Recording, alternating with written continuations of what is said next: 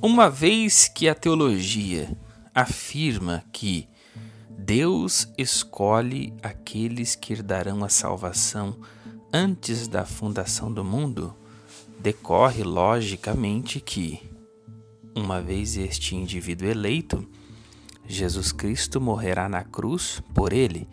O Espírito Santo vai persuadi-lo através da chamada externa vinculando a chamada interna no interior do seu coração e fará, portanto, que ele se arrependa e se converta ao Evangelho porque fora regenerado através da graça irresistível do Senhor. Este que fora atraído pelo Evangelho porque fora regenerado através da graça irresistível, pela chamada efetiva do Espírito Santo em seu já novo coração, garante que ele persevere até o último dos seus dias.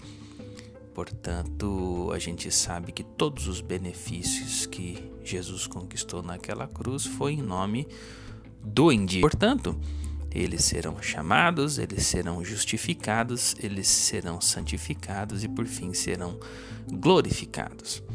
Então, logicamente, é necessário sabermos efetivamente quem são os eleitos. E é aí que a teologia nos deixa em silêncio.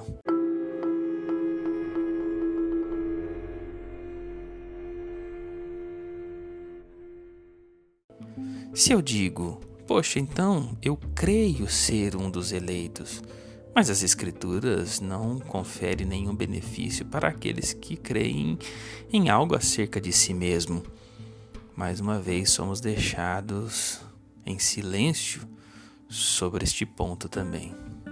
É daí que, sendo consistente com a engrenagem metodológica e teológica, é que a gente não pode ter a certeza da salvação, porque para ser salvo temos que responder se somos eleitos.